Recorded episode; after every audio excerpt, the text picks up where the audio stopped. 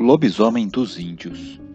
Essa é uma das definições de alguns folcloristas para esse ser que vem aterrorizando os povos indígenas e caçadores, sobretudo nas terras próximas aos rios, em especial dos estados do Pará e Maranhão.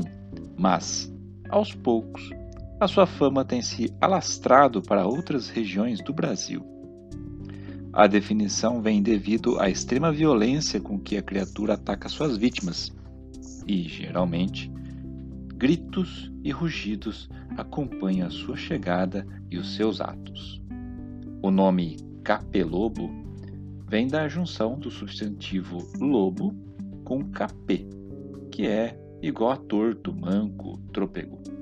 Por isso, em alguns lugares, pode vir a ter somente um pé, pata ou casco, que teria formato arredondado, lembrando o fundo de uma garrafa, que pode indicar a presença de um outro ser menos danoso do nosso folclore, o pé de garrafa.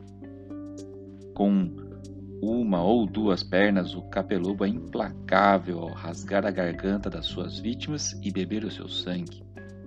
Também lhes dá um abraço, fura o seu crânio e suga todo o cérebro delas com o seu longo nariz de tamanduá, o focinho mais comum. Há descrições como sendo algo semelhante a uma anta, porco ou até um cachorro. Difícil encontrar o relato de alguém vivo que possa confirmar com exatidão. O seu corpo pode ser de anta ou humano, carregado com muitos pelos compridos.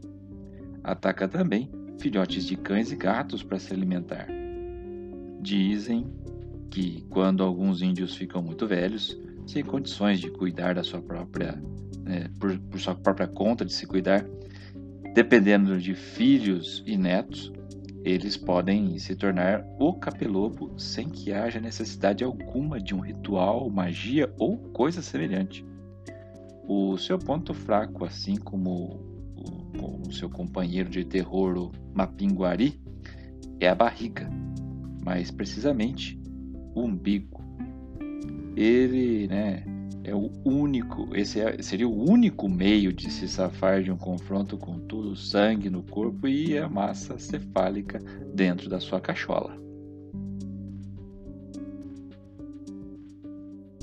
Você está ouvindo a quinta e última temporada de Lendas Brasileiras, uma adaptação da obra Chiaroscuro Studios e Yearbook 2018, com os principais personagens do folclore brasileiro. A arte da capa desse episódio é de Júlio Brilha, no layout, Oren Júnior na arte final e cores de Natália Marques.